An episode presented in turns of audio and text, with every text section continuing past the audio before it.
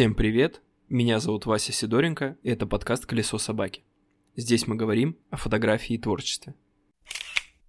Так, э, ребят, привет! Рад вас всех видеть на этом юбилейном десятом эпизоде подкаста. И начнем мы его, наверное, с какого-то оф-топа. Я подумал, что неплохо было бы какие-то небольшие минорные вставки делать, рассказывать, что произошло. Э, если вы не следите за моими соцсетями, это будет особенно полезно. Э, в первую очередь вышла новая серия, как раз вот в тот день, когда я записываю вот этот эпизод, вышла новая серия, и примечательно она тем, что вот в Петербурге как раз начался период, когда с естественным светом работать стало сложнее, потому что его, собственно, нет. И поэтому эта серия это такое некое олицетворение того, как, как, как я тщательно и точечно искал вот какие-то, хоть, хоть какие-то световые пучки в пространстве, и поэтому рекомендую забежать в мои социальные сети. Э, это запрещенный у нас в России Инстаграм, это Телеграм, там эта серия есть. Behance тоже, там этой серии нет, но это все равно довольно полезная штука, которую я рассказывал в эпизоде про соцсети,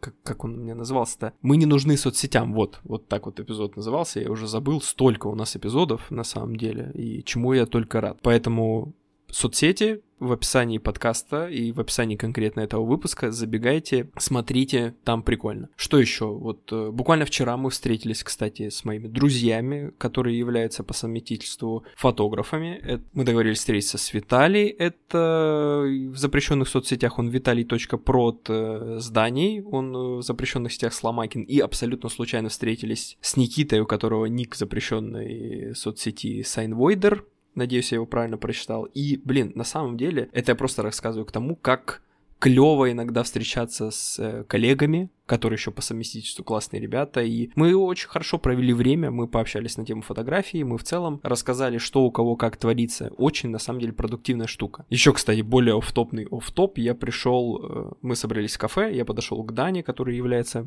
по совместительству немножко гуру в кофе, и он очень удивился, что я пришел с фильтром. Тут небольшой контекст э, даю, я буквально пару месяцев назад вообще не пил кофе, то есть я его не воспринимал, мне казалось это какой-то либо горькой херней, либо, ну, капучино это ну, что-то не очень внятное. Вдруг я относительно недавно начал замечать, что в, жи- жизнь в Питере, она для такого южного парня, как, э, как я, дает свои, скажем так, эффекты. У меня побаливает иногда голова, и кофе отличным образом с этим справляется. Я начинал как раз с капучино, и вот сейчас я такой... Кофе, который мне нравится, это мне надо, чтобы оно максимально было какое-то горькое, насыщенное по вкусу. И Даня сказал, что я очень быстро как-то преодолел этот путь, потому что фильтр это... Как же он выразился? Это вот пик э, кофеманского гурманства. Кто-то может сказать, что Вася, кофе это вредно, но тот, кто следит за моими социальными сетями, знает, что я худею. И я, кстати, сейчас не пью, и не пил, в принципе, но я не пью, худею, здорово, здорово питаюсь, э, у меня нет сахара в рационе, и поэтому оставьте мне хотя бы что-нибудь для того, чтобы я наносил себе хоть какой-то вред. Так, э, автоп у нас закончился, Прежде чем мы начнем разбирать новую тему, я хочу на секунду вернуться к теме предыдущего эпизода и дать комментарий на один из вопросов, который в той или иной степени часто прилетал мне в личку. В прошлом эпизоде подкаста я говорил о том, что природа критики разнообразна. Мнение, взгляд на мир критикующего формируется за счет кучи разных факторов. И поэтому к чужому мнению нужно относиться соответственно. Лучше, конечно, послушайте эпизод, так как я сейчас очень сильно сокращаю, но тем не менее, вопрос был в том, как ты относишься к положительной оценке. Потому что люди, послушав, подумали, и в целом справедливо, что критика вещь довольно рандомная в своей сути, но получается, что и положительные оценки, ну, в целом то же самое. Да, с одной стороны, мы действительно, получая какую-то, ну, назовем это отрицательную критику, мы ищем оправдание тому, чтобы ее не слушать. И при положительной оценке мы просто, просто слепо принимаем ее. То есть мы ее не анализируем, просто принимаем, получаем какие-то всякие эндорфинчики и так далее. Но если вы внимательно слушали эпизод, я не знаю, возможно, это моя проблема, но главная мысль эпизода была в том, что вам нужно творить просто в свое удовольствие и не париться об этом. Попытка разобрать как положительную, так и отрицательную оценку, это на самом деле абсолютно бессмысленное занятие. И как раз таки вот попытку разобрать и структурировать критику, это был вот такой некий пример того, насколько это многогранная штука и в целом целом бессмысленная. Плюс, плюс важный момент, желание получить положи- положительный отзыв не всегда равен ситуации, в которой мы, ну знаете, делаем э, нечто вроде выборочного избегания критики. Давайте расскажу, как мыслю я. Можно немного запутаться, но тем не менее. Мне не важно, что мое творчество может кому-то не понравиться. И главное, не важно почему. Но, но, мне важно, что людям нравится мое творчество, но при этом мне не важно, почему оно нравится. Сейчас объясню. Суть такого мировоззрения, скажем, э, в том, э, точнее, не в том, чтобы выискивать похвалу отдельно, а наоборот сторониться случайных мнений с обоих сторон. Принимая ту или вот другую оценку, мы как будто должны э, воспринять это как руководство к действию. Потому что если мы ее как бы принимаем, и она на нас как-то влияет, то по сути, так и происходит. Мое творчество — это исключительно мое мнение, которым я очень сильно дорожу, и в котором я чаще всего уверен. Поэтому, на самом деле, я просто рад тому, что вот мой взгляд на вещи, мой взгляд на фотографию пересекается с взглядом каких-то других людей, которые становятся зрителями моего творчества. Но если в какой-то момент я вот эту связь с конкретным зрителем потеряю, я не буду подстраиваться. Что, на самом деле, в итоге нас все равно приводит к первой мысли, творите в свое удовольствие удовольствие. Единственный стопроцентный и однозначный совет, который я могу дать, это оставайтесь любопытными. Если вы любопытны, ваше творчество будет всегда в правильном направлении и не будет зависеть э, и нуждаться в чужом мнении. А теперь переходим к основной теме этого эпизода. Моя жена иллюстратор, и она как-то проходила курс, ну вот, по своей теме, и у них остался чатик, в, которых, в котором ребята общаются, делятся заказами и флудят, наверное. На днях она мне рассказала, что у них возник спор на тему ценообразования. Причины и подробности мы опустим, но важно, важно определить тот факт, что вот возникли два противоборствующих лагеря. С одной стороны, люди говорили о невозможности поставить цену повыше в силу там, конкурентных вещей, другие осуждали такую такую политику за... Называли это просто демпингом. И на самом деле, послушав эту историю, я увидел очень знакомую тему. Ведь когда я начинал, то часто полистывал какие-то форумы, обсуждения фотографов, и там были примерно такие же доводы на каждую из сторон. И думаю, со временем ситуация в плане вот этой неоднозначности мнений только усугубилась. Скажу сразу, правильного ответа, точнее ответа, который решит этот вопрос, не существует. Но каждый мой подкаст это в чем-то попытка, попытка разобраться в какой-то из тем. Давайте отвлекусь, поясню, что подкаст мне очень в жизни помогает. И, кстати, важно, важно, что внимание ваше к нему для меня очень ценно. Как работает вообще выбор тем и написание сценария? Есть, предположим, какой-то интересующий меня вопрос и маломальски сформированная позиция насчет этого вопроса. Я начинаю писать первые строки, параллельно структурируя, прорабатывая вот это вот мнение. В итоге я могу найти как аргументы в пользу своих предположений и догадок, так на самом деле с удивлением узнать, что я был абсолютно неправ. Давайте я попробую раскрыть свое отношение по поводу ценообразования фотографии и поделюсь результатами своего размышления с вами. И как мы тут любим, мы сейчас раскидаем все по полочкам, позициям, категориям. Ведь попытка разобраться в этой теме на самом деле открыла для меня, знаете, некий потенциал для того, чтобы вспомнить старые профильные знания, по которым у меня диплом. Но, скажу сразу, в конце концов, все эти размышления привели меня к простейшей истине. Надеюсь, заинтриговал. Поехали дальше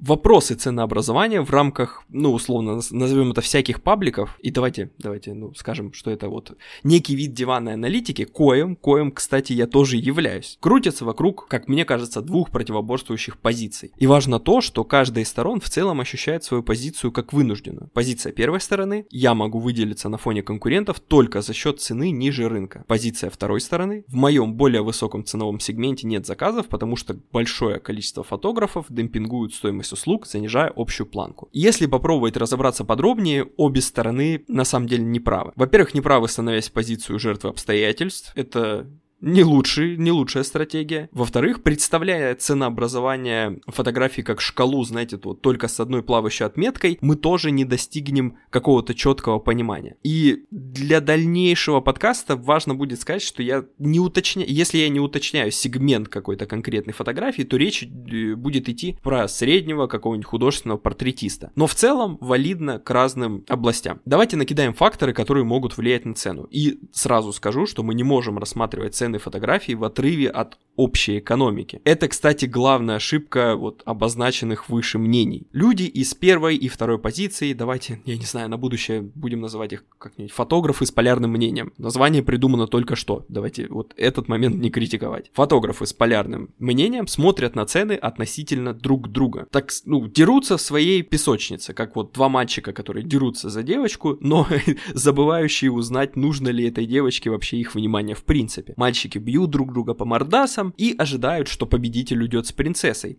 А знаете ли, у принцессы там инфляция может быть и на самом деле вообще не до мальчишек. Сейчас просто из головы попробую накидать факторы, чтобы еще сильнее отдалить мнение вот этих вот полярных фотографов э, от реальности. И, и еще один важный момент, я не буду учитывать правовые нормы, налоги и так далее. Точнее, я не буду их подробно разбирать, так как, ну, реальность такова, что фо- большинство фотографов работает в черную, и я не буду отдельно разбирать разницу в сегментах фотографии не буду, раз, точнее, я не буду сравнивать сегменты между собой. То есть понятно, что средняя цена среди свадебщиков и портретистов будет разной, но соотносить их не имеет никакого смысла, потому что ну зачем? Сама цена внутри сегмента будет разной, но одно э, как бы не будет влиять на другое. Поэтому имеет смысл сейчас оговориться, что разные сегменты фотографий будут иметь разный уровень необходимости в жизни клиента. То есть свадебная фотография, выпускные альбомы и нечто плюс-минус похожее будут находиться в более выигрышном положении в плане спроса. Традиции традиции и культура играют на руку в этих сегментах, и почти на каждой свадьбе традиционно будет фотограф. В случае с портретами вот, э, для себя любимого это другой абсолютно уровень. То есть давайте просто это зафиксируем, такой фактор существует, и все. Факторы, точно, факторы. Давайте загибать пальцы. Как я уже сказал, это общая экономическая ситуация,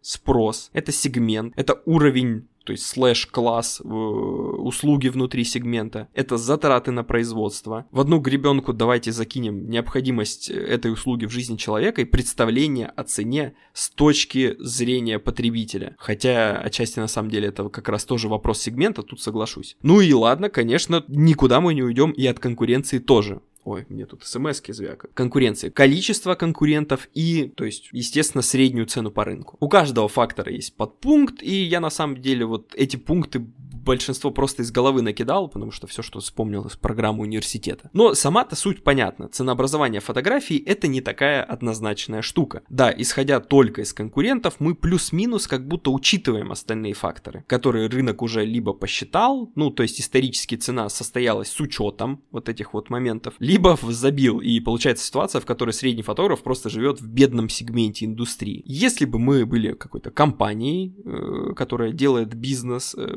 то мы определяли бы цену своего продукта слэш-услуги таким образом. Мы бы разобрались с каждым пунктом поэтапно, начиная от понимания своего клиента, разобрали бы средний образ приобретателя услуги, его среднюю зарплату тоже немаловажно узнать. Потом начали бы, наверное, изучать издержки собственного производства, проработали бизнес-план, поставили некие задачи с учетом того, как и сколько мы можем выживать в минус и когда дойдем до окупаемости. После этого бы, либо после этого, скорее всего, параллельно мы бы обратились к конкурентам, обратив внимание не только на цену по рынку, но и то, как э, конкуренты оптимизируют свои производственные процессы. И исходя из всего этого, у нас бы появилась цена. Но есть некая трудность, о которой я тоже часто упоминаю, это вот некая персональная бренд, вот, вот эти вот штуки. Это уже более сложный фактор, влияющий на цену, который, ну, плюс-минус объективно, наверное, может регулироваться как бы подписчиками, их количеством, но при этом этот фактор очень сильно размывается, если его встраивать в общую систему ценообразования. Но по факту, скорее, скорее всего, я это привязываю исключительно к,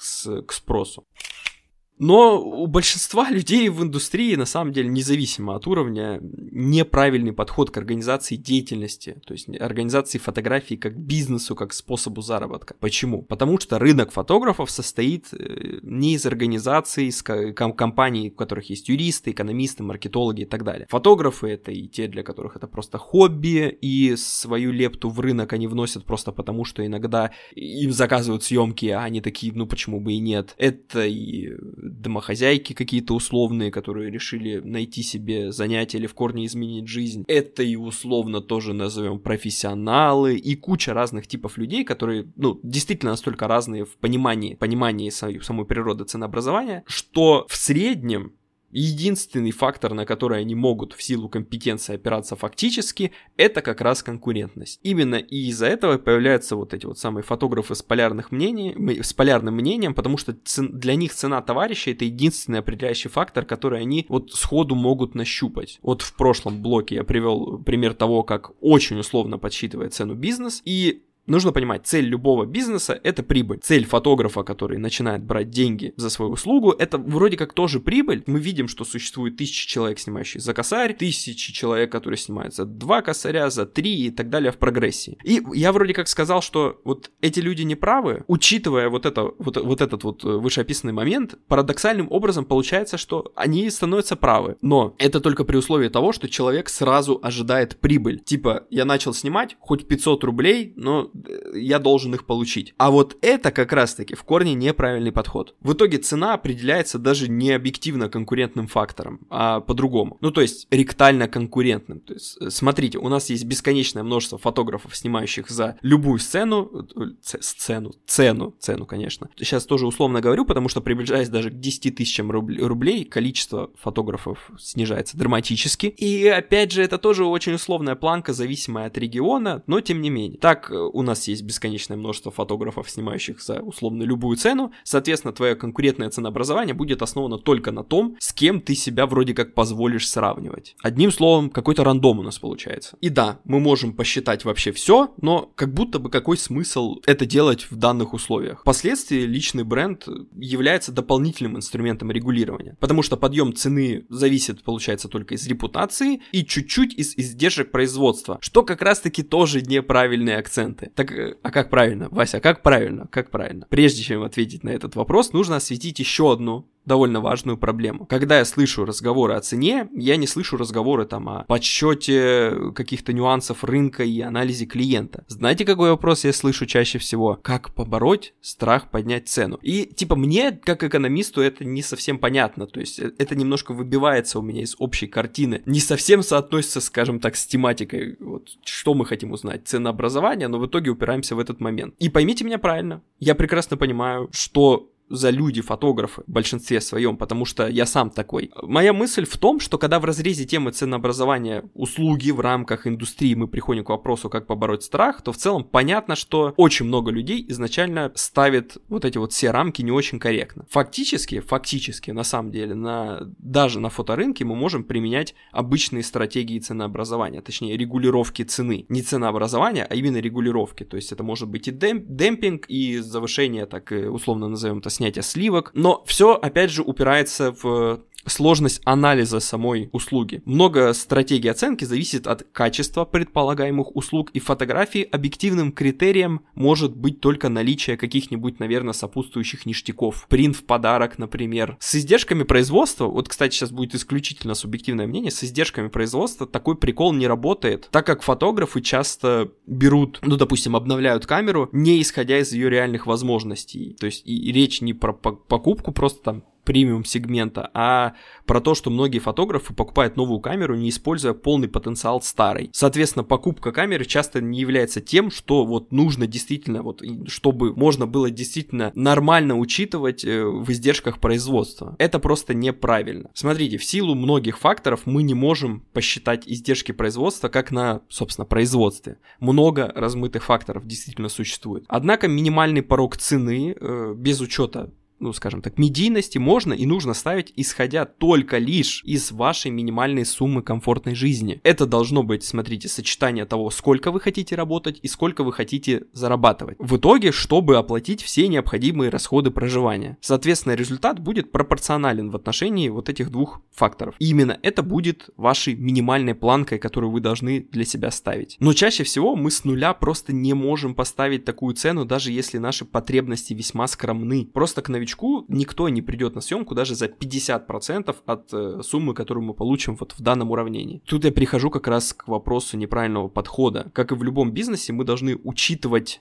некий разгон до окупаемости. То есть любые мысли о цене ниже той, что мы получим вот в этом выше озвученном уравнении, это по сути не то, чтобы имеет много смысла. Цена может быть любой. Начиная смотреть на фотографию как на способ дохода, мы должны просто иметь либо подушку безопасности, либо параллельный способ дохода. По-другому это просто не работает. Это аналог, знаете, вот предполагаемых вложений на предприятие до окупаемости. Поэтому единственный способ посчитать цену это то, как я описал, выше. То есть учитывать именно эти факторы и заложить время на разгон. При таком расчете мы будем, кстати, учитывать и экономическую ситуацию, инфляцию и так далее, так как рассматриваем минимальный ценовой порог в общей экономической системе, где полученная прибыль будет ну, тратиться примерно так же, как у любого среднего человека. Далее цена будет регулироваться исключительно из спроса, то есть можем ли мы поднять цену, чтобы не потерять хотя бы в этом уравнении. Это уже выход на прибыль люди начинают заниматься фотографией как хобби, при этом не оптимизируя вот этот вот подход, что, э, как и в любом процессе, чтобы выйти на прибыль, тебе нужен определенный там процесс разгона, выход до окупаемости. И когда люди, варясь в этом, знаете, как, как, как бы это сказать, в свое удовольствие, вдруг понимают, что хотят получать за эти деньги, они изначально находятся не в самой выигрышной ситуации для того, чтобы корректно посчитать. И поэтому ставят цену, исходя из неправильных факторов. Тут, как и везде, нет универсальных ответов ответов на то, какую цену поставить, чтобы это было вот неким элементом привлечения клиентов.